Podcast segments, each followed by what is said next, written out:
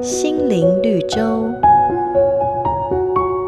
有个年轻人去见一位大师，请教他如何学习忍耐。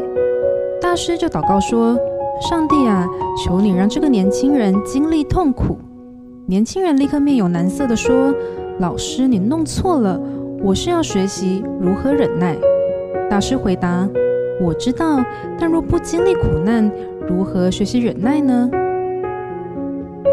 圣经罗马书说：“就是在患难中，也是欢欢喜喜的。”因为知道患难生忍耐，忍耐生老练，老练生盼望。在成长的过程中，苦难常常只是一个试金石，淬炼出我们内在的潜能。忍耐也考验我们的意志力，为了发掘里面的才华。只是天然人遇到艰难时，总会问：为什么是我？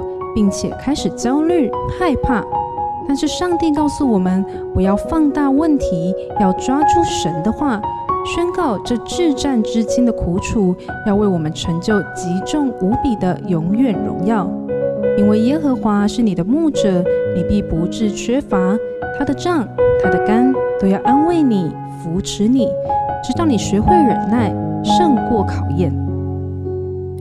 每个打动人心的故事，都是驱使我们改变、让我们成长的力量。如果你喜欢我们的节目，请帮我们分享给你的朋友。也别忘了按下订阅，避免错过之后精彩的内容。